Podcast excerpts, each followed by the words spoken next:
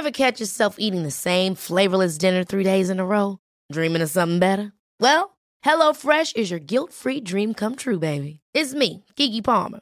Let's wake up those taste buds with hot, juicy pecan-crusted chicken or garlic butter shrimp scampi. Mm.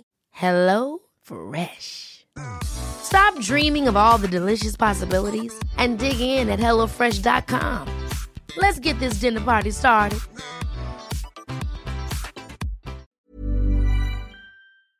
Se van acercando las vacaciones y si tienes un bebé en casa, seguro que te preocupa cómo organizar sus comidas durante los viajes, los días de playa o las salidas a la montaña.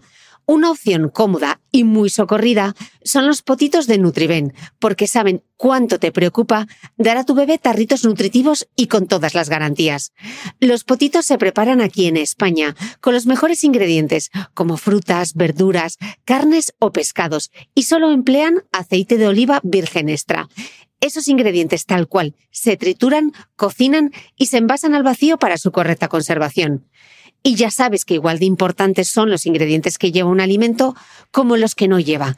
Los potitos de Nutriben son tarritos que no contienen sal, azúcares añadidos, almidón, colorantes, conservantes, gluten o aceite de palma. Recuerda que los únicos potitos son de Nutriben. Gracias a Nutriben y a su marca Potitos por apoyar los buenos contenidos en este podcast.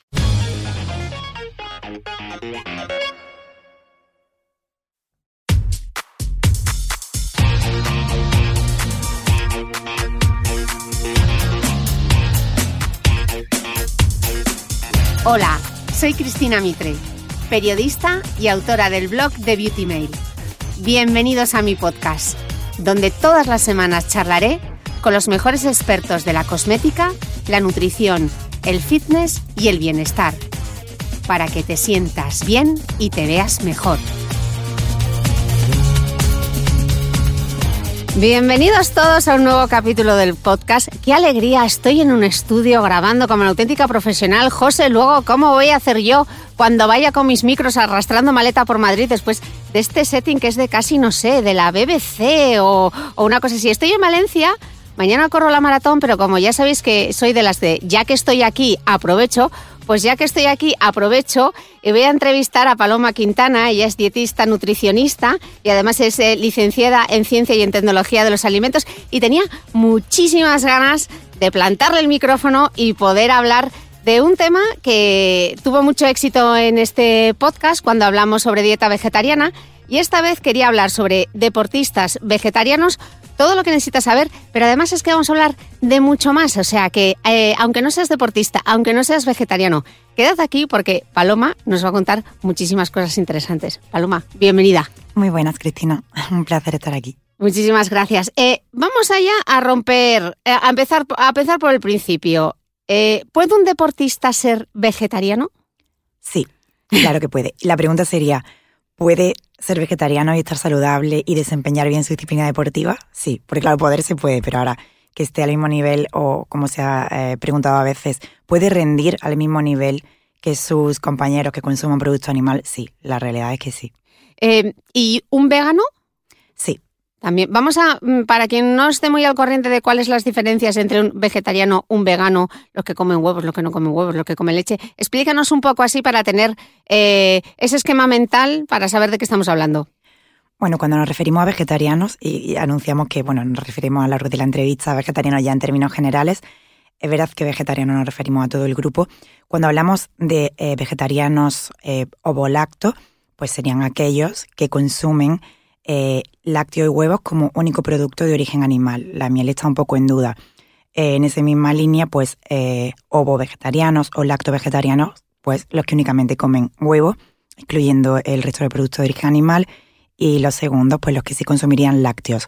Cuando hablamos de vegetariano estricto, el vegetariano estricto es aquel que no consume ningún producto de origen animal. Y cuando ya nos vamos al vegano, el vegano implica muchos más aspectos de su vida cotidiana eh, que no tienen únicamente que ver con la alimentación. Aquí estaría un poquito el, matiz, ¿no? Es una conducta, pues ya, eh, por ejemplo, en referencia a los cosméticos, a la ropa. A mí me gusta hacer siempre aquí una puntualización, porque aunque exista esta, este afán por etiquetar eh, lo que consume y lo que no, yo me he dado cuenta en mi experiencia en consulta que hay que preguntar y hacer el, patrón del, del, paciente, el deportista en mi caso normalmente, que tienes delante. Porque aunque tú quieras poner la etiqueta de es o lacto vegetariano, es decir, no es un vegetariano estricto y come tal o cual. Hay que preguntar e informarse porque igual es que em, se permite un poquito de queso en la ensalada cuando sale, o sí que consume eh, huevos eh, camperos, por ejemplo. Pero el matiz sería ese, que está el que sí que está, eh, tiene presente en su día a día el huevo, por ejemplo, y aquellos que, bueno, no los tienen totalmente excluidos, pero en realidad su alimentación termina siendo más parecida a la de un vegetariano estricto. Comento esto porque en muchas ocasiones, si ponemos directamente la etiqueta, eh, pues podemos considerar que sí que tiene ese, mm, esa fuente de proteínas, por ejemplo, y no estamos considerando otra o no explicándole cualquier otro concepto. Mm. Yo prefiero eh, como cerrar muy bien qué alimentos come y qué no. Y eh, en nuestro caso, por el, por el público que llega, que está quizás a veces transicionando a una dieta más vegetariana estricta o pasa de una dieta omnívora a una vegetariana, eh, ¿a dónde quieres eh, llegar? Porque igual me dice que es lacto vegetariano y yo le pauto una proteína de suero y realmente no quiere consumir mucho producto eh, de origen animal o no quiere consumir productos que vengan de, de los lácteos. Por eso a mí me gusta matizar un poco qué mm. consume y qué no y, cuál es tu filosofía realmente. A la proteína de suero, al a la famosa whey protein, no os preocupéis que vamos a entrar. sí, bueno, de hecho hay eh, atletas de, por ejemplo, de ultradistancia como Scott Jurek, que, que es vegano, o aquí en España el propio Luis Miguel Berlanas, que fue campeón en 3.000 obstáculos. En 1996 él se hizo vegetariano y fue a los Juegos, fue dos veces a los Juegos Olímpicos y ganó diploma olímpico, así que... Eh, se puede ser vegetariano, se puede ser vegano y se puede rendir. A mí la única duda que me causa, eh, bueno, una de las múltiples dudas que me causa es el aporte energético. Porque, claro, los que hacemos deporte, los que corremos maratones o hacemos trabajo bastante intenso, ¿cómo te aseguras que, mi duda es esa, ¿cómo te aseguras que consumes la cantidad de calorías que realmente necesitas? Quizá esa duda viene un poco y, no lo sabe eh, el público, cuando vemos los pocos estudios que hay en relación a dieta vegetariana y ejercicio, eh, concluyen que hay muchas posibilidades de que sea deficiente en energía. Y decimos, bueno, ¿por qué? O sea, si excluimos unos cuantos alimentos, la energía la obtenemos de un abanico mm, enorme de alimentos y más en la sociedad actual que tenemos esa disponibilidad. La clave parece ser que como eh, tiene tendencia a ser un poco más elevada en fibra, esa, ese poder saciante o esa saciedad que puede terminar eh, provocando, pues bueno, el tipo de alimentos que se priorizan en una dieta vegetariana, quizá dificulta un poco el llegar a la, a la energía necesaria. Yo ante eso, em, ante esas conclusiones siempre pienso que no mm, los problemas a los que se, se, apelan en deportistas vegetarianos se deben a que no ha habido eh, asesoramiento adecuado, es decir, si no ha habido un estudio del tema, si el preparador o el nutricionista que ha asesorado eh, suele pasar bastante en temas de equipo, pues bueno, si hace algo general y no se eh, cuida bien al que excluye el producto de origen animal, pues queda quizá una dieta, como digo, elevada en, fibra, demasiado saciante, baja en proteínas, pero no significa que no sea posible, simplemente que quizá no se le ha prestado la atención o no se, mm, no se han hecho las consideraciones específicas para que pudiera ser una dieta igual en energía y mm. proteínas. Entonces, ¿sí que crees que es necesario en el caso de un deportista, ya no solo un deportista de élite, sino un deportista amateur eh, que corre, que hace ejercicio, etcétera, y es vegetariano, la visita a un dietista nutricionista? ¿Estaría recomendado? Sobre todo por el, por el entorno. A ver, vivimos una, en una sociedad, en una cultura que no es eh, vegetariana. Entonces, las costumbres o el patrón de consumo que tenemos de, de alimentos y las preparaciones típicas y tal, salvo nuestros eh, famosos platos de legumbres, normalmente no incluyen otras fuentes de, proteína de origen animal, por ejemplo, por hablar de la proteína, entonces sí que sería necesaria esa educación. Si tenemos muy instaurado que la verdura va con carne o con pescado, pues quizá no, no significa que haya que eliminar carne y pescado y me quedo... No, a ver, ¿de qué manera sustituyo y de qué manera suplo lo que estaba añadiendo con productos de origen animal? Por mm. eso esa, esa mínima educación o ese toque para que eh, empoderar un poco al deportista que sea capaz de elegir, de preparar y de evitar esa deficiencia. Eh, eh, hemos hablado de la proteína y me gustaría entrar a tope con los mitos porque hay bastantes mitos alrededor de la dieta vegetariana y en el caso del deporte mucho más. Y una de ellas es eh, la falta de proteína, ¿no? Que te puede faltar proteína y además que las proteínas no son completas. Vamos a entrar en ese mito. Tú manoslo. Yo eh, voy a primero a decir lo que es verdad y lo que es mentira. Lo que es verdad es que cuando normalmente acude un deportista eh, vegetariano, vegetariano estricto, eh, con no mucha experiencia, sí que al, analizar pues, su registro, lo que hace, su dieta es baja en proteínas. Es decir, cuando, cuando hacemos este primer abordaje, eh, no porque no sea posible, aquí viene la otra parte, simplemente porque no se incluye en la fuente adecuada y porque un deportista necesita más cantidad de proteína que una persona sedentaria. Sería, o sería lo óptimo. ¿Y cuáles serían esas fuentes adecuadas de proteína? Exacto. Eh, fuentes de origen vegetal que contengan proteína, pues tenemos las legumbres, que además son un producto muy económico que podemos encontrar de, forma local y sí que tenemos cultura en sus preparaciones.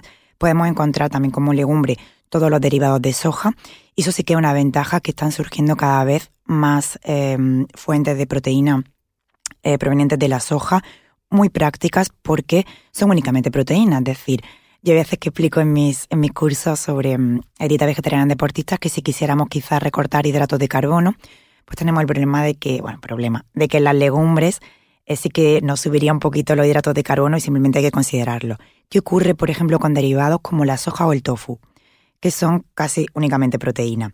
No se nos puede olvidar la proteína tan concentrada, la cantidad tan concentrada que se encuentra en eh, frutos secos y en semillas. Las semillas son grandes aliados, eh, frutos secos y semilla, en el deportista porque son como concentrados de nutrientes, no únicamente de proteína, después veremos qué más.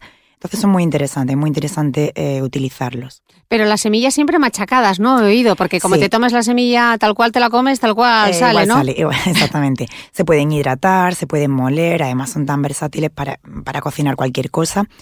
Em, igualmente estamos hablando de fuentes de origen vegetal porque si es un, deportista que sí que consume lácteos y huevos, pues ya verás, el problema es casi inexistente porque mm, los lácteos es cierto que contienen una proteína pues de muy buena asimilación, bastante completa, incluso si pudiéramos suplementar con esa proteína de suero que trataremos ahora, pues no habría ningún, ningún inconveniente. Por tanto, vigilar qué cantidad de, huevo y lácteo eh, quiere consumir y si no se suple con el resto. Claro, pero ¿qué, ¿qué, cantidad es? Porque yo digo, vale, eh, tomo garbanzos.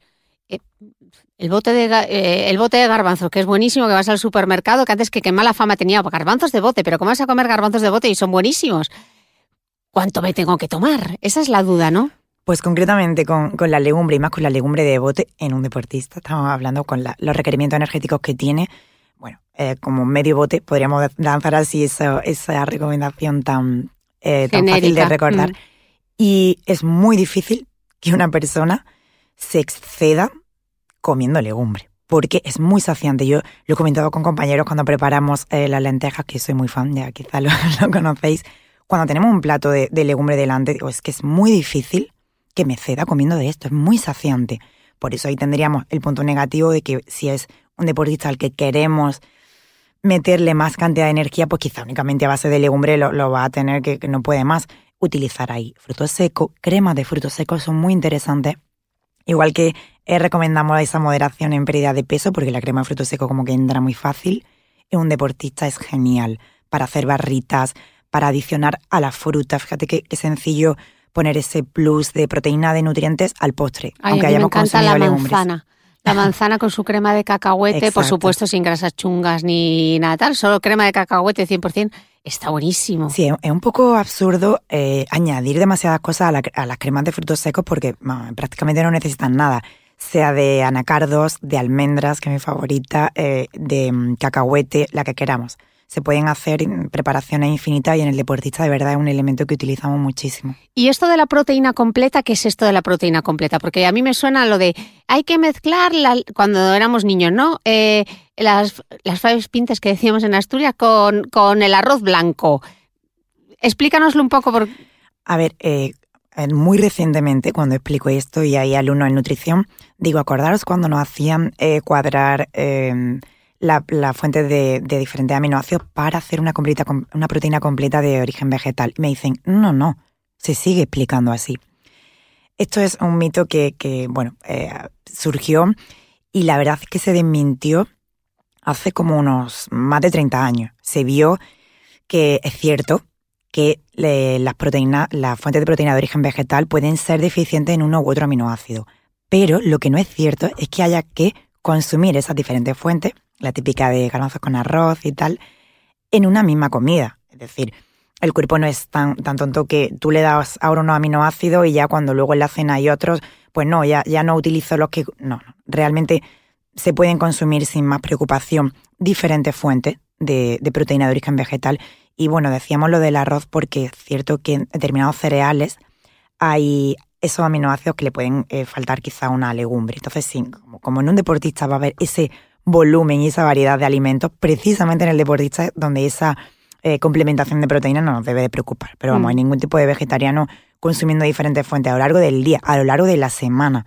No hay que estar pendiente de ese tema. Y eh, relacionado con este mito, hay otro mito que a mí me preguntan bastante en redes sociales. El otro día, cuando colgué, por ejemplo, la, mi famosa receta del porridge o las gachas de avena, me dicen, ¿y Cris, dónde está la proteína ahí? Como si en todas las comidas, eh, aclaremos esto, no en todas las comidas tiene que haber una ración de proteína, sino que la puedes ir, a lo largo del día la puedes ir eh, incorporando, ¿no?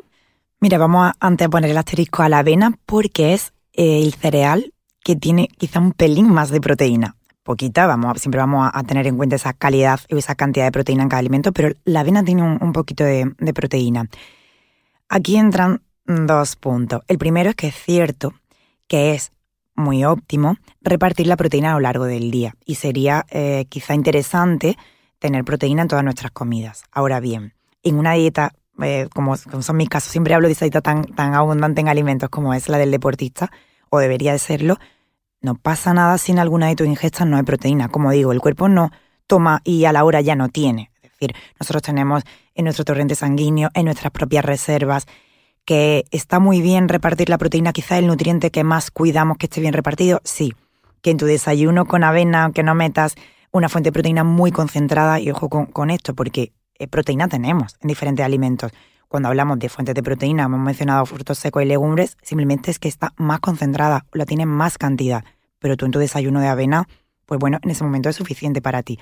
Como digo, precisamente la avena tiene un poquito de proteína. Vale, otro, otro mito alrededor de la dieta vegetariana y el deporte es que eh, llevando una dieta vegetariana es más difícil ganar masa muscular.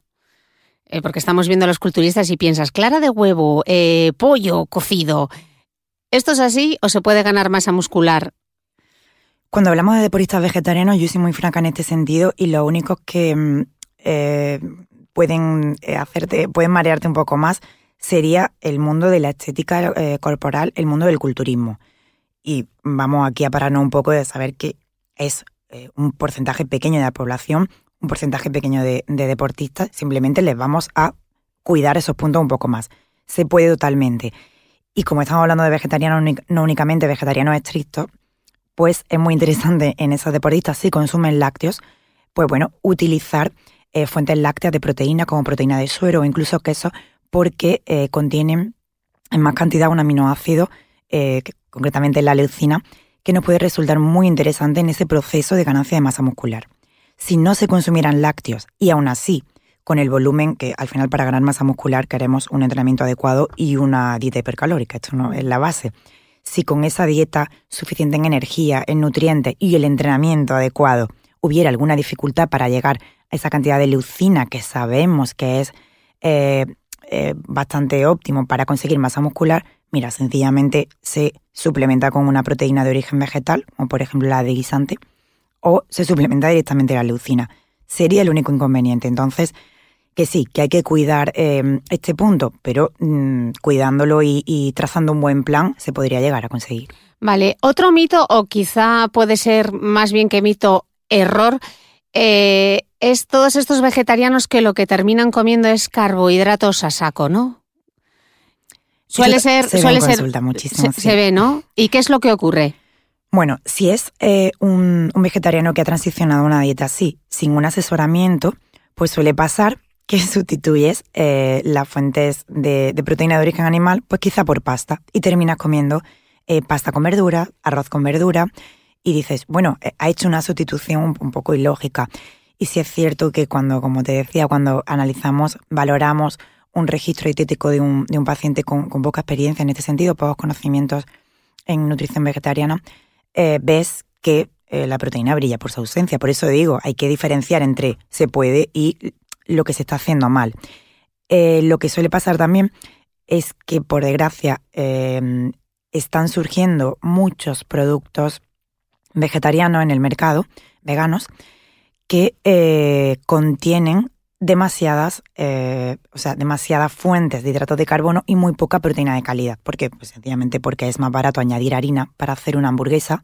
Sí, eso es exactamente lo que te iba a preguntar. Todos estos productos que la industria, como ha visto que el veganismo y la dieta vegetariana parece estar de moda, ahora vas al supermercado y te encuentras todas esas salchichas, las hamburguesas, y hay mucha gente que se hace vegetariana y tiende a tomar estos productos que al final no dejan de ser ultraprocesados, llenos de sodio y bastante chungos, ¿no? Como comentábamos al principio, antes de, de, estar en el aire, quizá, que me parece muy bien que aunque una persona no, no, no lleve una dieta vegetariana, ese concepto que está llegando a la gente de empezar a sustituir y utilizar, pues, bueno, otros, otras fuentes de proteína vegetal, pues eso nos dificulta el camino, porque a lo mejor las personas creyendo que es, pues bueno, más, sostenible y más sano, eh, tiende a coger del súper una proteína que pone vegetal, y realmente está eh, consumiendo harina. Eso no es lo que queremos conseguir.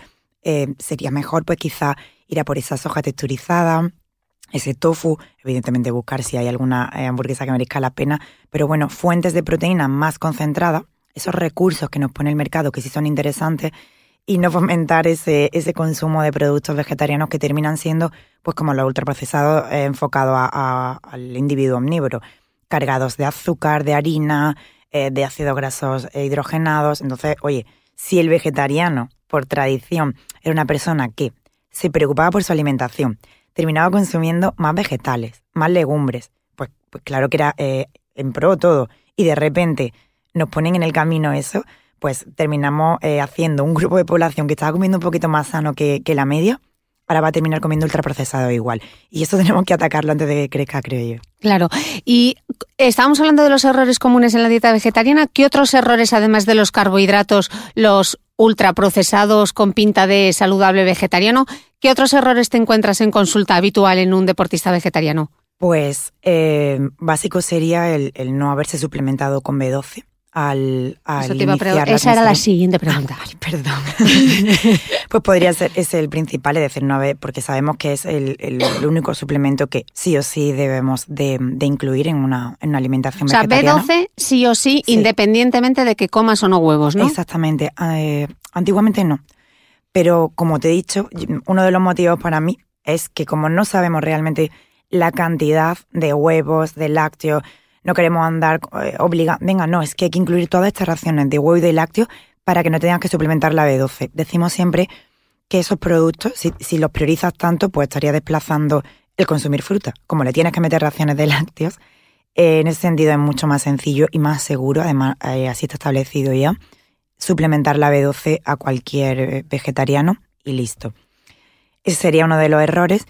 Y como digo, otro sería evidentemente esa mm, esa eh, mm, sustitución de fuentes de proteína animal por hidratos de carbono y en definitiva estar eh, apelando a que eres vegetariano eh, considerando que es saludable y realmente llevando un patrón de, alimentación que no es adecuado, suficiente en energía, variado, ojo con la variedad, porque no sé por qué terminan muy estancados, tristemente porque quizá no había suficiente mm, oferta de fuentes de origen vegetal y o no había suficiente educación.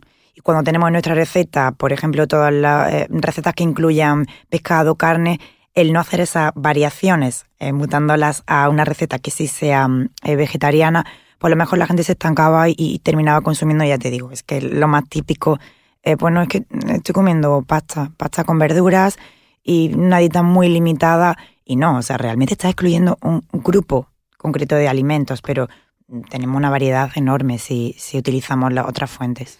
Eh, una cosa que os gusta mucho a los dietistas nutricionistas y que recomendáis es el famoso plato de Harvard. Entonces, en versión vegetariana, ¿cómo quedaría el plato de Harvard? No os preocupéis que luego en las notas del blog os pondré, bueno, vamos a explicar, os pondré qué es el plato de Harvard. Explícanos un poco qué es el plato de Harvard y cómo quedaría en versión veggie.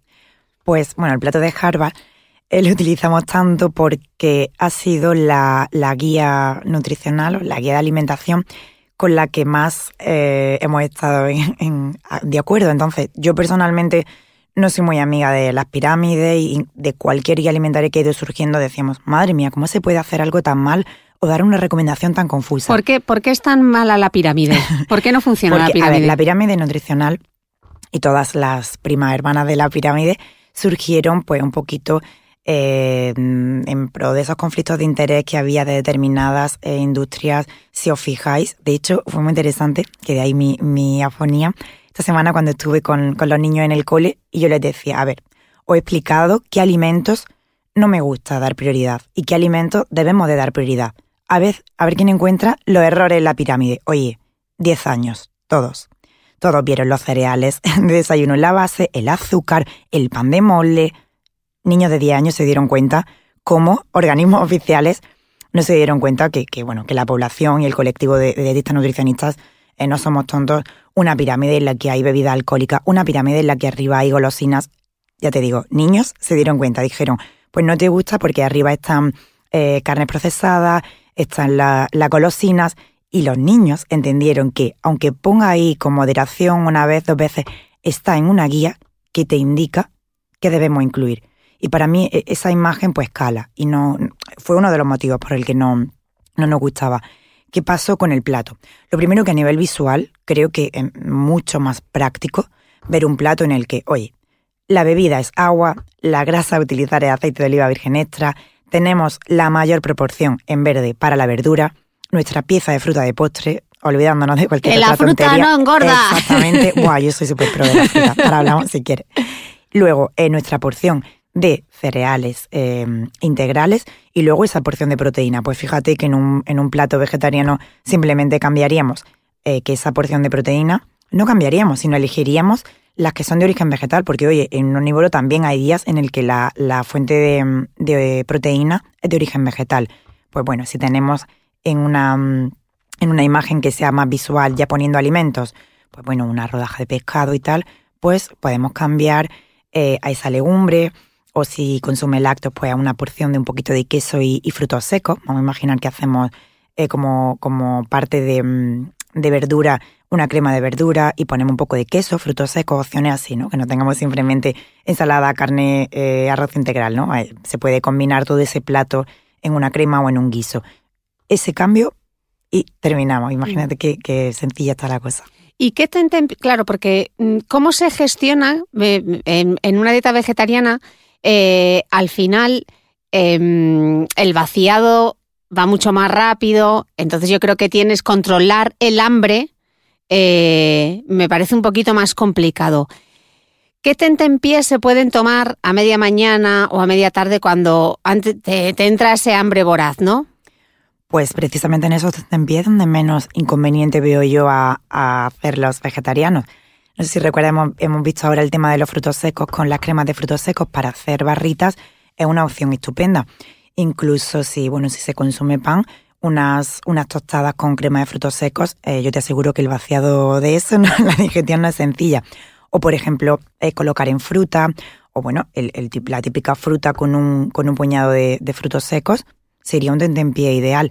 Si queremos irnos ya a, a otras opciones un poquito más elaboradas, saladas, por ejemplo, pues podemos preparar nuestros eh, crudités tan, tan típicos hoy en nuestras verduras para, bueno, para dipear un poco en guacamole, en hummus, y ya estaríamos metiendo un poco de proteína ahí con, con los garbanzos, hummus que podemos hacer eh, con lentejas, con garbanzos, con alubias, eh, hacer la tostada o el bocadillo con un poco de tomate y tofu, donde metíamos quizás algo de, mm, de fiambre, son opciones bastante, bastante variadas. Vale, otra duda respecto a la dieta vegetariana es el tema del hierro. Y en el caso de las mujeres eh, que hacen deporte y con la menstruación, etcétera, eh, ¿hay más posibilidades de tener anemia o no? Pues eh, lo que vemos a nivel de estudio científico y luego en la experiencia práctica es que la verdad, la, la, cuando una mujer presenta este problema no suele venir o ser consecuencia del tipo de dieta.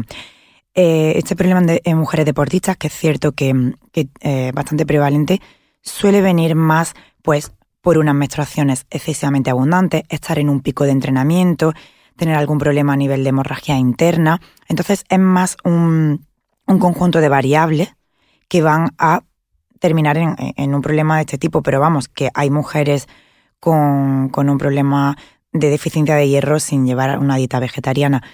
Sería más cuidar toda esa variable de factores y con respecto a la alimentación, yo siempre digo que eh, yo me gusta prevenir en este sentido y sí, es una mujer con reglas abundantes que ya tiene una, mm, unos antecedentes de anemia, que está en un pico de entrenamiento, que tiene una sudoración X. Vamos a prevenir con la alimentación, con las recomendaciones básicas para mm, fomentar la absorción de hierro, que sería eh, siempre tomar la fuente de hierro, aunque sea de origen vegetal, con una fuente de vitamina C, que la, la mente de la gente hasta el kiwi y la naranja, pero oye, vitamina C hay en casi todas las frutas y vegetales podemos poner tomate, pimiento crudo, que es un excelente... El pimiento, ¿no? El pimiento tiene muchísimo, el pimiento rojo pues, tiene muchísima vitamina C, Imagínate consumir eh, nuestro plato de legumbres con, con un poquito de tiritas de pimiento cortado en crudo, tomar de postre aquí la tan rica naranja valenciana eh, yo siempre recomiendo la, fruta entera, pero es cierto que en deportistas, sobre todo en, periodos de carga, mira, hoy lo puedes tener en cuenta. Eh, aquí en Valencia, que además hay mucha tradición de consumirlo, consumir zumo de naranja, que ha estado muy demonizado en la, en la población general, porque es cierto que no se puede acostumbrar a la gente a tomar la fruta en zumo, pero en deportistas es muy interesante, porque podemos meter un volumen de hidrato de carbono y de vitaminas bastante interesante en, un solo vaso. Bueno, de hecho, me, una idea interesante. Me habéis visto toda la maratón que volvía de correr con mi botella de agua y mi zumo con toda su glucosa, como os ah, decía yo. Así que no lo he hecho del todo mal, parece. claro, hay que, hay que contextualizar que estamos hablando de deportistas y el zumo de naranja, pues por los nutrientes que contiene junto a esa fuente de hierro, puede ser muy interesante. Y luego también, a la vez que potenciamos la absorción, eh, limitar aquellos sustancias que nos van a, perjudicar un poquito en la absorción, que son eh, taninos procedentes de té, de café, esa costumbre que tenemos todos de tomar nuestros cafelitos en el desayuno después de comer. Bueno, no significa que no lo tomemos, simplemente que si estamos eh, previniendo o ya con un problema de deficiencia de hierro, vamos a separarlo, sin más. Tampoco mm, no, nos quitemos el desayuno si hay ese apego, pero quizás le después de comer, espaciarlo un poco, no tomar vino en las comidas, té, es remojar bien las legumbres y cocinarlas bien, que tienen también una sustancia que puede dificultar un poquito esa absorción. Son como puntos que dentro de lo que podemos hacer a nivel dietético tendríamos en cuenta, pero sin olvidarnos de abordar todo lo demás. Pero, por ejemplo, eh, eh, ¿esa fuente de vitamina C hay que tomarla al mismo tiempo que la fuente de hierro o puede ser a lo largo del día? Eh, no tiene que ser junto en el mismo bocado, pero en este caso yo recomendaría que fuesen más o menos cercanas. A lo largo del día mm, vale también.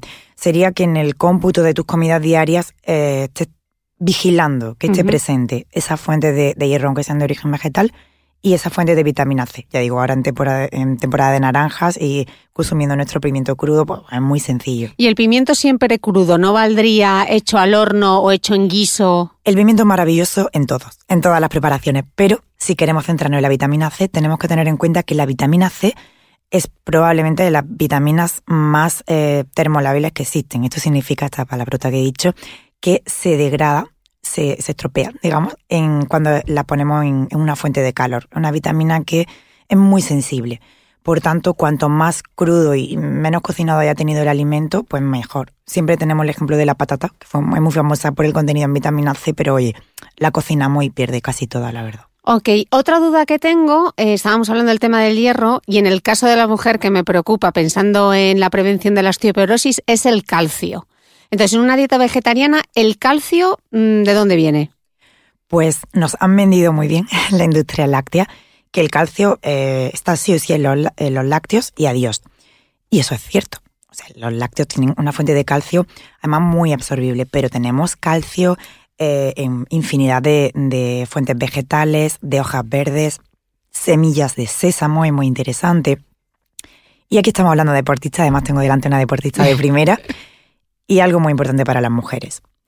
Lo que más va a prevenir ese deterioro de, los huesos es la actividad física. Es decir, ese, el pequeño impacto, eh, la movilidad, en definitiva, va a ser lo que más ayude a la salud de los huesos. Entonces no nos podemos poner a hacer un poquito de gimnasia cuando ya estamos en la posmenopausia. Mm, yo lo siento, pero no. Yo soy muy estricta en el tema de la actividad física y desde la infancia, adolescencia, es un punto a cuidar y ahora estamos viendo en el tema del calcio y de los huesos. No, no podemos estar eh, tomando un yogur enriquecido con calcio en el sofá. No tiene ningún sentido. es, es, ridículo a ojos de alguien que entienda un poco esto. Entonces yo animo que menos eh, preocuparnos del calcio que ingerimos, que el calcio va a estar sí o sí en nuestra dieta cuando consumimos hojas verdes o semillas, frutos secos, etcétera, y eh, a nivel de los huesos provocar esa resorción, o sea, esa renovación del calcio en los huesos a través del ejercicio, es fundamental. Entrenamiento de fuerza, chicas, ya sabéis que en este podcast es siempre o hablamos de parabinos o hablamos de las mancuernas, o sea, y no de las rositas, todo, ¿eh? Todo tipo de ejercicio, es decir, no, no desprestigiéis nada, aunque sea un baile, da igual, moverse. Moverse. Eh, ¿Y el zinc?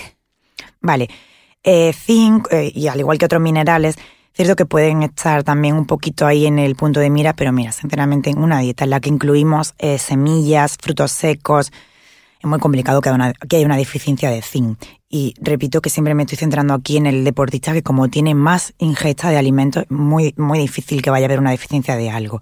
Pero igualmente, en semillas, frutos secos, consumiendo legumbres, no es un mineral que vayamos a tener eh, preocupación por, mm. suplementar, por ejemplo, para nada. Hemos hablado de, las, de, la soja bastante. Em, y yo quiero hacer un poco de... Bueno, te quiero lanzar esta pregunta a ver qué me dices tú, porque hay quien defiende que la soja, solo consumir aquella soja que esté fermentada, tipo el tempé o el miso, eh, porque el resto de la soja, la soja que te puedes encontrar en la leche o los suplementos, etcétera, tiene actividad estrogénica y puede afectar a la tiroides, provocar cáncer, eh, bueno, pues todas estas cosas que circulan por blogs y por redes sociales, etcétera. ¿Qué evidencia científica hay respecto a la soja? Bien. Eh, primero decir que es cierto que los fermentados, ya sean de soja o, en general los fermentados de alimentación, están cobrando protagonismo y son bastante saludables y es muy interesante los, eh, los fermentados de soja que han mencionado. Con respecto a, la soja como causante de ese tipo de enfermedades, no es verdad. Aquí hablamos de, personas sanas, porque bueno, luego hay infinidad de alimentos, no únicamente la soja, que puedan no ser recomendables en una u otra patología. Hablando de personas sanas, la soja no nos va a provocar ningún problema de este tipo. En este sentido, yo sí que, para quien tenga interés, eh, mencionaría a los, eh, los posts que tiene eh, Dime que comes en el blog y mi compañero Luis Cabañas en su blog Como Cuando Como. Aquí le hacemos un poco de... No, porque... Os pondré los links en las notas del podcast para que podáis ver los que estarán. Todas las notas del podcast, os recuerdo, están en el blog, en thebeautymail.es, donde yo subo esta entrevista con Paloma. Ahí están las notas del podcast, que siempre me preguntan.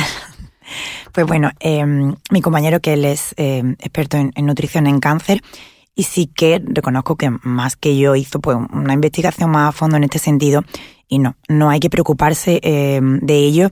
Y si nos vamos al mundo del deporte, que es cierto que en el mundo del fitness hubo eh, mito en torno a, este concepto, más concretamente con la proteína eh, suplementada, proteína en polvo, proteína proveniente de soja.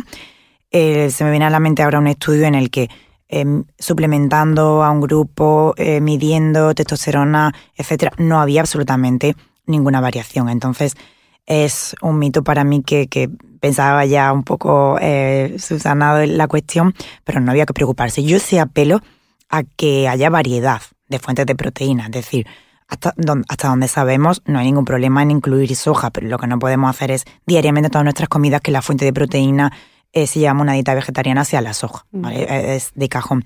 Sí que eh, hubo, y aquí yo creo que se puede confundir a veces, cierta controversia, cierto problema en los suplementos de isoflavona de soja, pero eran suplementos que eran pautados para mujeres en ese estado de premenopausia. Y ahí, cuando hablamos de suplemento, sea de cualquier compuesto de la soja, cualquier vitamina, etcétera, ahí sí que los lo miramos con lupa porque eh, lo que decimos es que a partir de la alimentación es muy difícil que tengas una sobredosis o un problema con algo.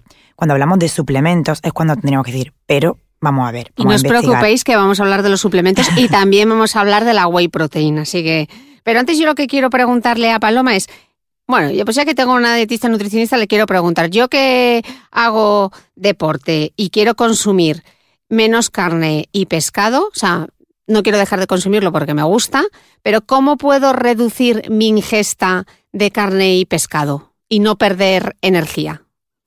Pues bueno, muy sencillo. Como hemos estado viendo, simplemente algunos días en los que por tradición tenías en tu receta o en tu preparación eh, esa fuente de proteína de origen animal, como esa carne de pescado, mira, el, paso podría ser primero utilizando eh, huevos, que ya hemos hablado de que mejor si son camperos, puedes utilizar huevos, puedes eh, hacer tu receta con huevo, ya no estaría utilizando carne o pescado, y luego algunos días cambiarlo pues por ese plato de legumbres. Yo creo que, el incluir dos, incluso tres veces legumbre en nuestra alimentación sí que es incluso eh, bastante común en nuestra cultura y yo creo que es la sustitución más sencilla que podemos ir haciendo para iniciarnos.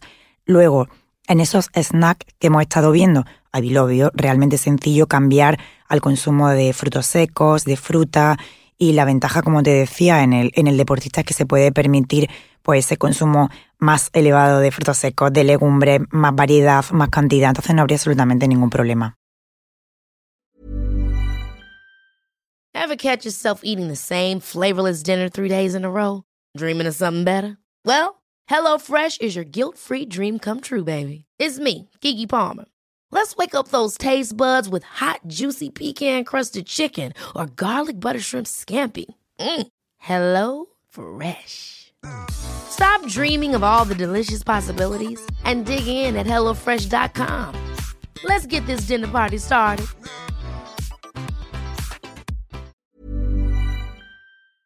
¿Sabías que los bebés son capaces de autorregularse y comer lo que necesitan? Hasta el primer año, la leche ha de ser su alimento principal, bien sea lactancia materna o artificial, y poco a poco podrán ir probando diferentes texturas y alimentos. Ahora, con buena temperatura, a todos nos gusta salir más de casa, y en verano pasamos mucho tiempo fuera, en la playa, la montaña o recorriendo el mundo. Si tienes un bebé que ya ha empezado con la alimentación complementaria, para esos momentos puedes contar con los diferentes tarritos que ofrece Potitos. Hay recetas para bebés desde 4 y 6 meses y solo llevan ingredientes como frutas, verduras, carnes o pescados que se trituran y se envasan tal cual. Los potitos de Nutriben son tarritos seguros, fáciles de conservar y transportar, ya que no necesitan refrigeración, tan solo mantenerse en un lugar fresco. Se calientan en microondas o al baño María, sin conservantes ni azúcares añadidos. Gracias a Nutriben y a su marca por ser nuestro mecenas del mes.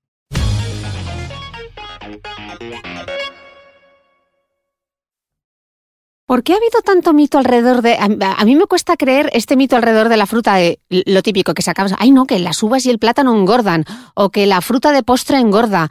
¿Por qué la fruta ha tenido tan mala prensa? Eso también me lo pregunto yo. No sé si es que eh, se medía, mm, eh, se medía esa mm, eh, elevación de la glucosa en sangre de la fruta in vitro o mm, no lo sé, pero mis pacientes se sorprenden cuando les digo, y ya no hablo de deportistas, quizá un paciente de pérdida de peso, fruta del tipo que quieras. Si mirásemos las tablas de composición de, de, la fruta, lo único que encontramos es diversidad entre determinados compuestos o vitaminas que puedan presentar una en más cantidad que otra, pero son realmente muy, muy parecidas en, composición, en ingesta, perdón, en, aporte de energía y en distribución de, macronutrientes. Son muy parecidos y un consejo genial que podemos dar a la población, mm, sea uno deportista, es que con la fruta se sienta mucho más libre para consumirla cuando quiera, para consumirla del tipo que quiera. Eh, yo jamás he retirado la fruta a un paciente, ya te digo, ni, ni aunque estemos buscando esa, esa pérdida de peso, eh, la fruta es muy densa en nutrientes. Nos referimos con esto a que en poca cantidad tiene muchos nutrientes y de elevada densidad nutricional. Este es un concepto que a mí me encanta porque significa que en pocas calorías tienen muchos nutrientes interesantes. Entonces es genial. O sea, yo eh, con la variedad que tenemos, la suerte que tenemos en nuestra, nuestra sociedad actual, con esa variedad de frutas, apelando siempre a, a priorizar la de temporada, vamos, sentirnos libres a consumir eh, la fruta que queramos. Y en un deportista, no solo quede vía libre, sino que animo a, consumir sin miedo dos, tres piezas en una ingesta, viene genial. Ok, y no en zumo, o sea, tomar de la pieza. Exacto. El zumo sí que lo recomiendo, esto es una cosa un poco más concreta, como te he mencionado, para esos días de carga. Oye, está la gente haciendo eh, cargas previamente a la maratón como, como mañana mm, a partir de, preparados en polvo de hidratos de carbono. Oye, prepárate un zumo que tiene una fuente de hidratos de carbono considerable, eh, no hidrata y además, pues bueno, ese plus de determinados micronutrientes bastante interesantes. Ok, habíamos hablado antes de los errores comunes en los deportistas vegetarianos. ¿Cuáles son los errores comunes en la dieta de un deportista amateur? ¿Dónde metemos la pata? Pues eh, aunque no sea vegetariano, sí que veo eh, que la, proteína suele quedar un poco baja. La proteína el basar o el tener demasiadas expectativas con el consumo de suplementos. Es decir, como bien estabas tú diciéndome hoy al llegar, la obsesión que hay con el suplemento, como que se busca ese plus, ese polvo mágico cuando se puede, ya digo, me has preguntado de deportista amateur, un deportista amateur no necesita absolutamente ningún suplemento mágico, necesita aprender a entrenar bien, necesita aprender a comer bien, perder el miedo aumentar la ingesta de determinados alimentos que son saludables. Aquí el ejemplo de la fruta. ¿Qué, otro, ¿qué otro, alimento tiene miedo el deportista amateur de consumir? Eh, fruto, dependiendo de la disciplina, pero frutos secos suele existir miedo. Y sí que hay una tradición de eh, el miedo a la grasa en general, el miedo a las grasas en el deportista eh, de resistencia, en el deportista del mundo del fitness existe todavía ese miedo a la grasa cuando precisamente estamos buscando a ver de qué manera llegamos a la suficiencia de energía y hay un miedo a la grasa, y con grasa me refiero a aceite de oliva eh, para aliñar y aguacate en una ensalada, que el deportista se sorprende y nos viene muy bien ese, ese plus de energía porque los alimentos más ricos en grasa, los productos más ricos en grasa, sí que son también muy concentrados en energía. Hemos visto las cremas de frutos secos, pasaría igual con el aceite, que hay que mm, añadir un poquito más de aceite cuando estamos buscando ese plus de, calorías en la dieta y es una opción estupenda. Oye, y esto de la ventana de glucógeno, ¿esto es verdad? ¿Es mito?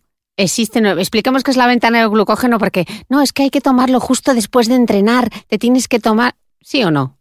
¿Y qué es? Aquí hay una variabilidad enorme en función del tipo de entrenamiento que realicemos. Sabemos que hay deportes en los que eh, la depleción de glucógeno, para quien no escuche y no entienda el concepto, el agotar la reserva de glucógeno, que es la forma en la que eh, guardamos, almacenamos esos hidratos de carbono, que son una gasolina para nosotros, dependiendo de la intensidad de tu entrenamiento, la duración, el, tipo de entrenamiento que haya hecho, lo vas a agotar en mayor o menor medida.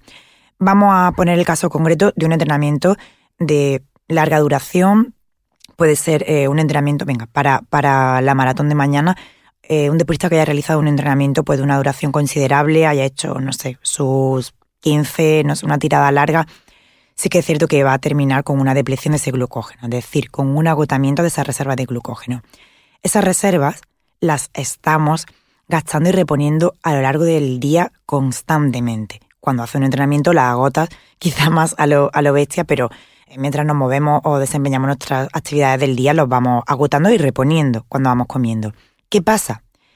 Que hay un punto clave para recomendar que después del entrenamiento se recuperen corriendo y sería, o el más importante, que vaya a tener dos entrenamientos en el día. Eh, no porque vaya a morir si entrena sin glucógeno, esto es una estrategia que también se utiliza, simplemente porque el siguiente entrenamiento no vas a estar al 100%, no lo vas a desempeñar como toca si no has recuperado. Pero si has hecho tu tirada por la mañana, no has metido mucho hidrato de carbono por la mañana porque no tienes costumbre, porque vas con prisa, oye, a lo largo del día sigues comiendo. Esa ventana, que se la ha llamado incluso a veces ventana anabólica en el mundo del fitness, no tiene una duración de me tengo que tomar esto ya eh, casi que antes de meterme en la ducha. Tiene una duración pues hasta de 24 horas, podríamos considerar. Es muy importante lo que tú vayas comiendo. Ojo, no significa que no sea importante lo que se coma después del entrenamiento porque eh, mejoramos eh, bueno, incluso bajamos niveles de inflamación, esto es un poco más complejo, pero es muy importante ¿eh? lo que comamos en torno a un entrenamiento. Pero concretamente, el tema de reponer glucógeno lo va a hacer nuestro cuerpo a lo largo del día. Puedes estar en la cena terminando tu día con una crema con patata y seguirás reponiendo ese glucógeno.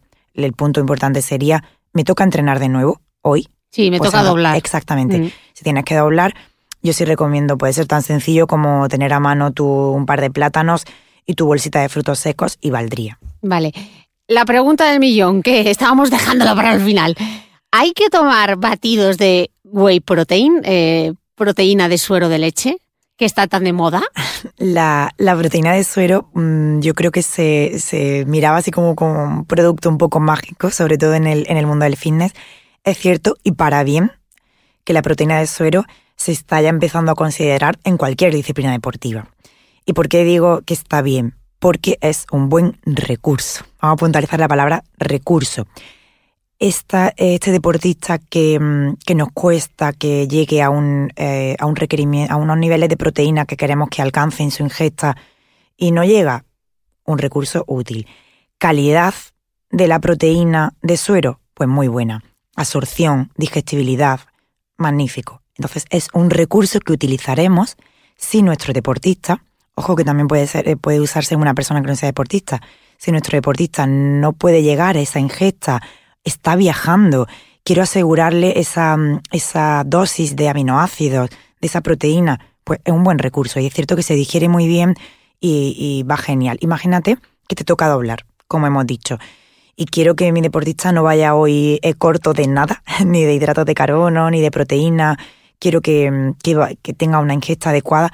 Está viajando, está trabajando, pues al ser un alimento en polvo, muy bien tolerado, muy bien asimilado, pues eh, sería interesante, venga, vamos a utilizar porque en este caso nos viene muy bien.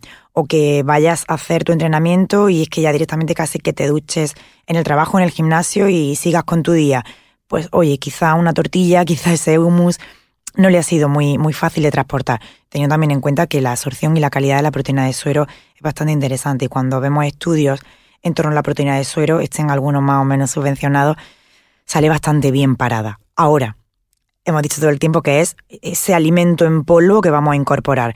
No tiene de verdad ningún poder eh, más mágico de la cuenta que no sea el comer en polvo, en polvo y ser práctico. Sería la, ¿Y, el punto. ¿Y cómo eliges, eh, cómo deberíamos elegir una proteína?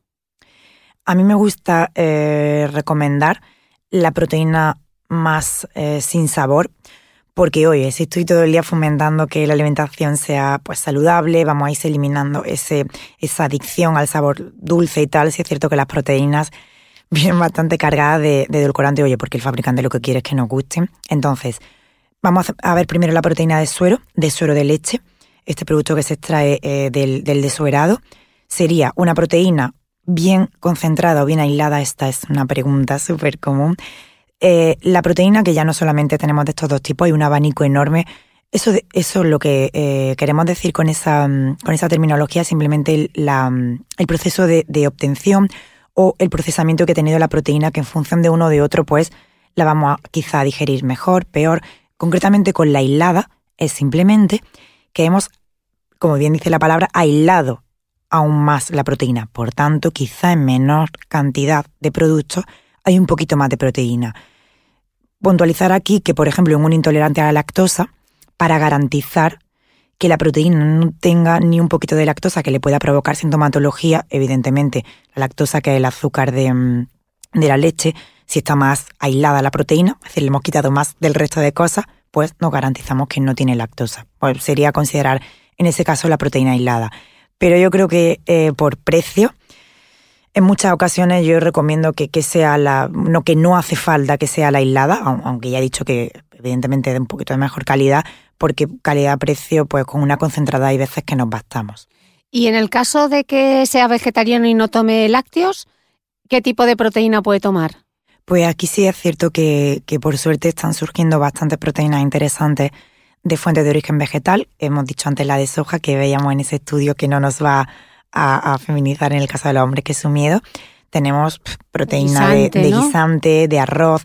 Y decimos la de guisante porque últimamente estamos viendo que eh, por la cantidad de leucina, este aminoácido, que va a recordar ahora la gente quizá a, a mirar en ese etiquetado, la cantidad de leucina en la proteína de guisante tal cual estamos viendo hoy, pues eh, se asemeja bastante a, la de suero y es lo que íbamos buscando.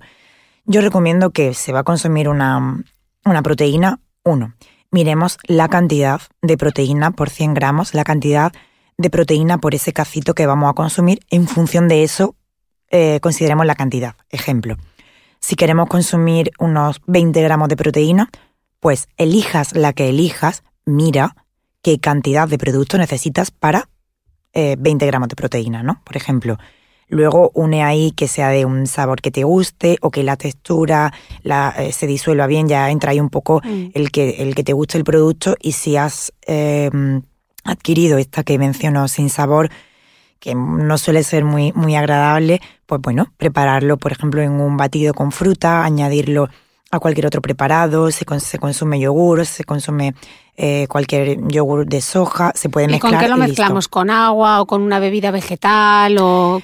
Como se quiera. La diferencia ahí va a ser la, eh, absorción y la digestión. Es decir, si nosotros queremos que haya una asimilación muy rápida, la, prepararemos con agua y la, digestión va a ser más rápida. Si la consumimos con leche o con bebida vegetal, la digestión va a ser más lenta.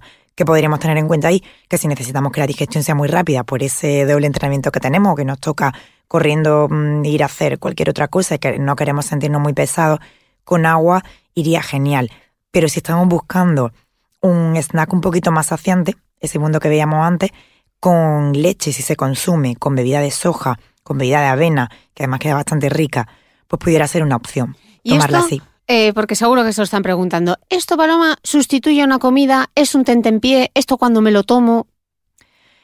Se toma el momento del día en el que mejor te venga. Hemos dicho al inicio, es un recurso. Es un recurso para meter esa opción fácil, por ejemplo, si has viajado y tienes que hacer una merienda y quieres que contenga proteína. Pero me podría tomar una manzana con unos frutos secos. Por supuesto, por supuesto, es un recurso. La diferencia ahí, por, ponerme muy rebuscada, sería que es cierto que la cantidad de proteína, el, tipo de aminoácidos que contiene ese suplemento va a ser de, de, calidad y si estamos hablando de una persona con unos requerimientos o en un pico de entrenamiento que lo requiera o bueno, en el caso de que mañana tenemos em, la maratón o estoy en esta semana en la que quiero cuidar que el aporte de aminoácidos, de proteína, de nutrientes esté tal, pues mira, sería interesante incorporarlo. Pero en el día a día, en un deportista amateur, puede estar utilizando otras opciones que no sea el estar diariamente consumiendo la proteína porque le va a proporcionar eh, poderes mágicos. No. Vale, o sea que tampoco es estrictamente necesario, o sea, se puede añadir, pero si tienes una dieta equilibrada, etcétera, no sería sería cuestión de valorarlo, valorar qué ventajas te aporta. Buah, y ahora ya aquí sí que entramos en la suplementación, que esto ya es, si eso eran los polvos mágicos, esto ya es, no sé, viaje sideral para tomarte los, lo típico que oyes, eh, la L-carnitina, los BCAs. ¿Qué obsesión tenemos por suplementarnos? ¿Es necesario suplementarse?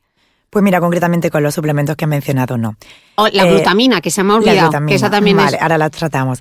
Vamos a ir, por ejemplo, con los BCAAs, porque antes he dicho el... ¿Qué es esto de los BCAAs? Bueno, los BCAAs son simplemente eh, aminoácidos ramificados y la proteína, que llevamos un rato hablando de ella, la consumimos porque tiene aminoácidos y además contiene concretamente esos tres aminoácidos que, son esos BCAAs. Es decir, si estás consumiendo un suplemento de proteína del tipo que sea, ya eh, va a contener eh, aminoácidos. Entonces, es un poco eh, absurdo suplementar la proteína y a su vez aminoácidos que ya están contenidos en esa proteína. En ese caso, mm, no le encuentro ningún sentido a no ser que, bueno, eh, sea un caso concreto y no pueda consumir proteína por X o hay algún problema de alergias, no lo sé. Y valorase tu nutricionista que te pueden resultar de interés. No se me ocurre ningún ejemplo en ningún caso y entonces no, no suelen ser muy, muy recomendados. ¿Y la glutamina para qué sirve? Vale, la glutamina es otro aminoácido. Y sí es verdad que hubo determinados eh, estudios en los que se veía que podría ser interesante. Ojo, esto es un poco más complejo porque la glutamina interviene al parecer eh, a nivel del sistema inmune. El deportista puede tener un poquito eh, deprimido su sistema inmune. Deprimido significa que bueno, puedas estar más expuesto o más propenso a sufrir determinadas em, enfermedades si tienes un entrenamiento muy exigente. Entonces la glutamina se vio que en deportistas con un entrenamiento exigente podría ser interesante para esa, eh, esa prevención de esa afección del sistema inmune. La glutamina en el mundo del deporte no, tiene ya mucha relevancia. Sí que en nutrición hay veces que se ha tenido en cuenta cuando hay alguna, mm, alguna eh, patología intestinal, porque la glutamina e interviene en la, eh, en la mejora de esa patología, pero en el mundo del deporte. Aparte del tema de, bueno, vamos a ver si en esta posible depresión del sistema inmune pudiera ayudar, no tiene más sentido. De hecho, hay un problema para mí que considero que si se suplementa una cantidad de glutamina muy elevada eh, junto a proteína o a esos aminoácidos ramificados, puede competir un poquito por la absorción y en esa competición estaría dificultando quizá la metabolización de otros aminoácidos que son más interesantes. Por tanto, no es un suplemento que vamos a tener en cuenta. ¿Y la L-carnitina? la L-carnitina tuvo un boom enorme. Todo el mundo tomaba L-carnitina porque quemabas más. Exactamente. A ver, la L-carnitina eh, la tenemos en nuestro organismo. La L-carnitina eh, es un transportador de grasa al interior de la célula. Entonces, ¡buah, qué maravilloso! Quiero meterlo para que transporte mi grasa eh, y ahí Fuera. tenemos, exactamente, tenemos como dos puntos. Bueno, eh, la transporto, le doy más energía a mi célula, queremos energía en el desempeño deportivo, y además voy a quemar más grasa, que es lo que estamos buscando. Realmente lo que se ve es que no hay más probabilidades de que eso no, no ocurra eh, en mayor medida por suplementarla más. ¿Qué quiere decir? Nosotros tenemos la cantidad de L-carnitina que tenemos y la capacidad de quemar grasa que tenemos por meter más transportadores, no parece eh, que, se aumente mm, ese proceso. ¿Qué pasa? Que muchas veces se han visto que sí que puede mm, aumentar esa oxidación de grasas en determinados deportistas, eh, pero vamos a tener en cuenta que un deportista tiene más capacidad para oxidar grasa y además que puede ser que haya personas que tengan bajos esos niveles. Entonces sería un caso en el que sí podría resultarle útil. Nosotros no sabemos cómo andamos en ese sentido y un punto importante hablando de economía. La L-carnitina es un suplemento un poco caro y con bastante probabilidad de no ser útil. Por tanto, no, no tiene sentido utilizarlo. Si hablamos de proteína, que al fin y al cabo, bueno, pues estoy utilizando un alimento en polvo, pues ahí lo tenemos. Además que, tenemos más evidencia de, que, de sus beneficios, pero el L-carnitina quedó un poco en, desuso cuando se vio que no parecía muy fiable y ya te digo, el, precio es elevado. Oye, ¿y el magnesio que está tan de moda que parece que todo el mundo toma magnesio? Pues resulta que el magnesio sí está, eh, está surgiendo bastante evidencia eh, de, bueno, se, le se recomienda en, deportistas porque sí que puede promover una, una relajación muscular, puede ayudar eh, incluso eh, a nivel de, dolor menstrual, etc. Una sobredosificación con magnesio se ve, mm, se ve que sí es útil en determinadas dolencias musculares, eh, incluso para favorecer el descanso. Sí que se ha visto que el magnesio suplementado antes de dormir puede promover un mejor descanso y al fin y al cabo, dentro de un rango de, suplementación eh, útil, no, no presenta ningún efecto secundario y, como digo, es un suplemento que es económico, es bastante fiable y sí que presenta evidencia bastante convincente de que puede resultar interesante. ¿Y cómo se elige? Porque hay un montón de suplementos de magnesio. Si alguien quiere de, estas cosas que has descrito, ¿cómo elegimos uno que funcione? Bueno, el citrato de magnesio suele ser útil, pero yo creo que ya realmente cuando vas buscando el suplemento de magnesio eh, en el mundo del deporte directamente va a ver los, eh, la, forma, el formato que más evidencia tiene en, ese sentido, porque antiguamente en herbolario sí que había muchos derivados del magnesio, pues más enfocados quizá a otras cuestiones, pero ya hoy día sí que encontramos el, el, formato que nos va a resultar práctico, no hay problema en ese sentido y además es bastante fiable. Magnesio tal cual. O sea, un suplemento vitamínico de magnesio. Sí. Sin más. Bueno, es un mineral. Un bueno, mineral, perdón. Em, la pregunta es millón también. ¿El colágeno bebible y el ácido hialurónico bebible y todos estos preparados para, para prevenir las lesiones? Sí, ¿no? El tema de la... Los condoprotectores. exacto. El tema de la salud eh, articular bueno, eso fue otro boom, con, no solo con el tema del magnesio, sino con todos los preparados que venían eh, en combo. Punto número uno. Lo quiere consumir una persona que ya presenta una patología a nivel articular, una persona sedentaria, un deportista. Yo diría que eh, a modo de tomármelo para prevenir, porque hago deporte, no le veo mucha utilidad Sí es cierto que hemos tenido evidencia, y aquí me meto yo con mi N1, cuando he tenido lesiones severas con cirugía y tal, sí que he utilizado eh, diferentes eh, suplementos con algo de evidencia a nivel de, mejora de la inflamación, eh, utilizando también con ello magnesio.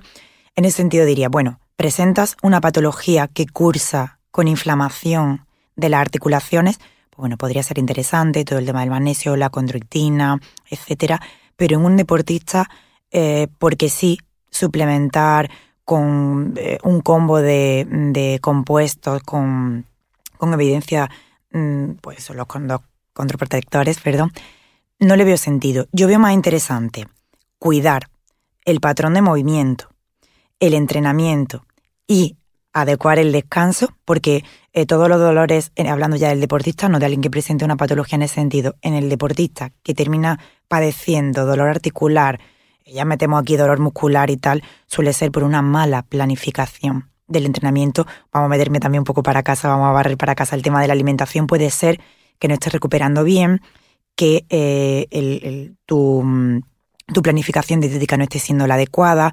Una vez que tenemos todo esto eh, tratado, le veo mucho menos sentido a, a incluir este tipo de suplementos. ¿Y el colágeno bebible? A ver, el colágeno, aquí sí que ha habido, ya hasta yo misma he estado a veces a favor, a veces en contra.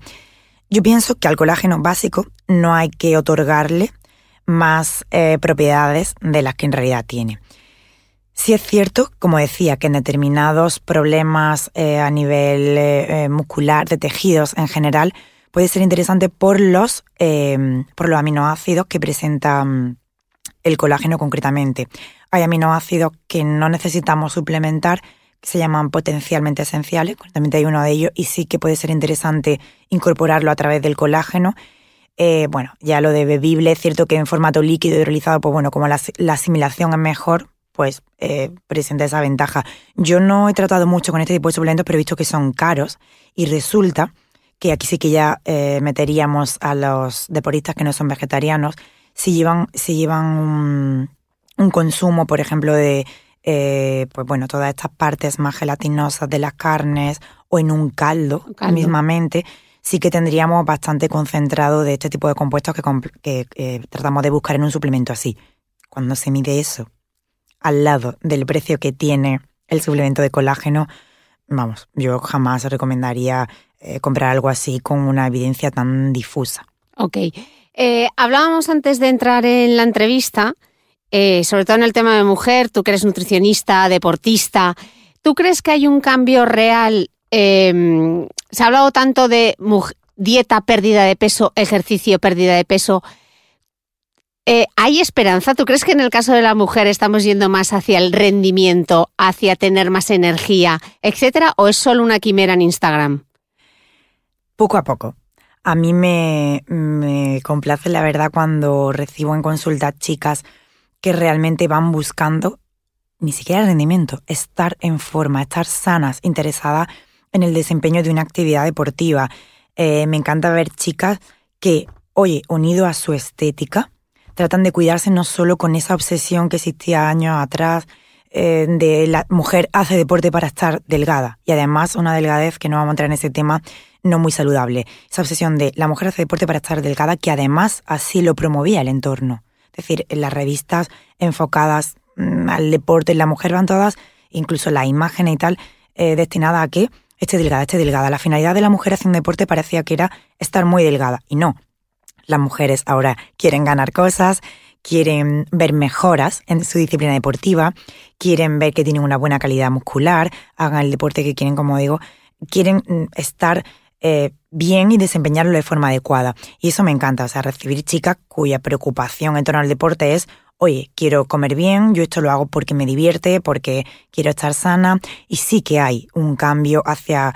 Eh, no, no, no en las mujeres más em, de otra generación quizá, pero sí que chicas jóvenes que están más preocupadas por, por ese hecho de estar en forma. Cuéntanos tú entonces, ¿qué cuentas nos recomendarías tú para inspirarnos? Cuentas para inspirarnos. Bueno, ahora me, pilla un poco. Sí es cierto que con frecuencia yo en mi intento recomendar chicas que, están muy unidas al, mundo del deporte. Yo sin duda recomendaría que te siguieran porque, eh, no, Cristina, en tu caso, pues me gusta mucho un concepto que quiero hacer mención aquí a que parece que las chicas que realizan deporte son, pues bueno, las chicas que hacen deporte están cuestionadas con ese mm, eh, rendimiento y em, apelando únicamente a, al deporte asociado a una masculinidad, etcétera, cuando una chica puede seguir cuidándose. Eh, no me parece que sea un hecho eh, poco feminista el querer seguir cuidando la estética, estar preocupada pues por nuestra salud, por nuestra imagen y realmente me encanta todas las chicas pues tipo mi compañera Estefanía, por ejemplo, se me viene ahora. Os pondré todos los links de las cuentas. Eh, pues son chicas que, bueno, muestran esa faceta de soy, soy femenina, hago deporte, me cuido, no hago deporte porque estoy obsesionada por esa bajada de peso y me parece muy importante lanzar ese mensaje de simplemente salud. Y sentirse bien, que yo creo que es importante. Última pregunta. ¿Algún libro de nutrición deportiva que a ti te guste hasta que tú publiques el tuyo, que seguro que lo harás en algún momento? Aquí diferenciaría los libros de nutrición deportiva que pueden servir un poco de guía pues, a compañeros, compañeras que les eh, guste la nutrición deportiva. A mí me encanta Asker Jokendrup, no sé si lo sigue, él tiene guías muy sencillas eh, para, bueno, en términos de nutrición, además de su blog, que es súper chulo, con sus infografías y tal, libros básicos que pueden ser, bueno, yo me acuerdo en sus orígenes que me leí el de Burke, que es esta nutricionista deportiva que nos encantaba a todos, eh, los libros de, mm, de base, base fisiológica en el deporte, Libros muy buenos tiene mi compañero Fernando Mata. Esos son libros que nos ayudan mucho a ir trazando esas planificaciones, a aprender un poquito más de fisiología. Yo aprendo muchísimo de, mis compañeros, de Ismael, de Sergio, Walter, todos mis compañeros. Os pondré todos los links, no os preocupéis que estarán mis compañeros de, de Better by yo aprendo con ellos muchísimo a través de sus redes sociales que están muy enfocadas a la, a la divulgación en nutrición deportiva, en fisiología del ejercicio. Pero luego pasamos a, libros que nos puedan resultar eh, inspiradores en el sentido de llevar a cabo esta vida activa que a nosotros nos gusta, esta relación con el mundo del deporte que me parece una forma de entender y de vivir la vida tan saludable. Pues libros como el tuyo, eh, concretamente me viene a la mente también el libro de mi, de mi compañero y amigo Airán, que es eh, denominado 100 días para salvar tu vida, porque él ahí une eh, de una forma muy amena y muy breve pues esos conceptos de estar activo cada día, hacer ejercicio, a la par que te recuerda el comer sano. Y como digo, pues diferenciaría bien esos libros de, bueno, me están enseñando o estas cuentas de me están enseñando, estoy aprendiendo sobre nutrición deportiva, a libros que nos eh, inspiren a la hora de decir, pues sí, mira, por esto eh, debo tener prioridad en, mi, en llevar mi, mi alimentación, en llevar una vida más activa, en practicar un deporte. Muchas personas no encuentran el motivo eh, para que le lleve a decir, bueno, y practica deporte, ¿qué finalidad tienes? Si no, no vamos, a, no vamos a vivir de ello, si no va a ganar, como me solía decir a mí mucha gente que yo soy muy motivada en cualquier deporte que me ponga, pues para mí es simplemente una forma de, de vivir la vida y de entenderla muy saludable que implica mucho más que el ganar o el perder un kilo o el estar en forma. Es la relación que tienes con los demás, con el entorno, lo que implica a nivel de, estado de ánimo, que ya repercute en los demás, en tu trabajo y en todo. Entonces a mí eso me parece muy importante. Yo siempre en consulta no, no mm, recuerdo mucho el tema de la actividad, de buscar un deporte que guste, también lo decía a los niños esta semana, porque todo va mucho más allá del eh, quiero comer más sano. No, quiero comer más sano y quiero que todos los hábitos que rodean mi día a día, exactamente, eh, vayan enfocándose a ello, no para ganar, para vivir de esa manera más bien. Pues, eh, Paloma, ¿dónde te podemos seguir a ti? Bueno, eh, me podéis seguir por Valencia, que además voy siempre andando. eh, bueno, en mis redes sociales soy Nutrición con Q. Una vez tomé este nombre y, ya nunca me lo sí, como ya de Beauty Mail, es como muy práctico. Sí, tanto en, en Twitter, que fue donde nací, en Instagram, tengo también un grupo con el mismo nombre en Facebook donde le inicié con mis pacientes que compartían sus platos y sus dudas y tal. Bueno, ya empezó a, incorporarse más gente y próximamente también con el lanzamiento de nuevo de, mi web, algo renovada, donde espero eh, ir sacando posts interesantes en torno a todo esto que a mí me mueve, que como digo, no es únicamente el comer sano, sino todo lo que rodea el estilo de vida saludable. Pues muchísimas gracias Paloma por esta pedazo de entrevista y a vosotros nos escuchamos el próximo domingo. Muchas gracias a todos. Muchas gracias, Paloma. Muchas gracias. No olvides que todas las notas de este capítulo están en mi blog de beautymail.es. Además, si no quieres perderte ningún capítulo del podcast de Cristina Mitre, suscríbete a thebeautymail.es y a cualquiera de las aplicaciones en las que puedes escuchar mi podcast, como Spreaker, Apple Podcast, Spotify, Evox y YouTube. Solo tienes que buscar el podcast de Cristina Mitre y darle a suscribir. Y un último favor, si entras en iTunes y me dejas un comentario y además me regalas unas estrellas, ayudas a que este podcast tenga cada vez más visibilidad y pueda seguir creciendo. Te espero el próximo domingo con una nueva entrega del podcast de Cristina Mitre.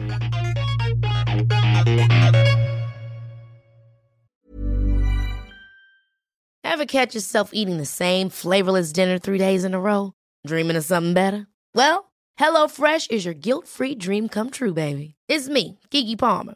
Let's wake up those taste buds with hot, juicy pecan-crusted chicken or garlic butter shrimp scampi. Mm. Hello Fresh. Stop dreaming of all the delicious possibilities and dig in at HelloFresh.com. Let's get this dinner party started.